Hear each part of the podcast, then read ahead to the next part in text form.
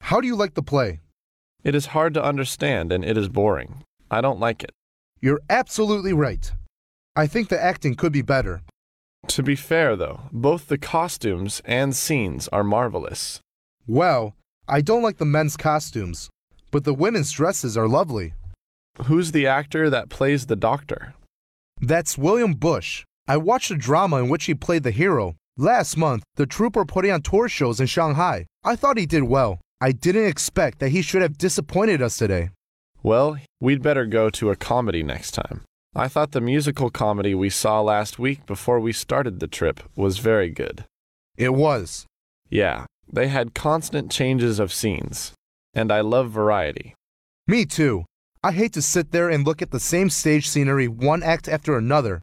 I was tired of that. Another reason might be that the lines are too difficult for us to understand.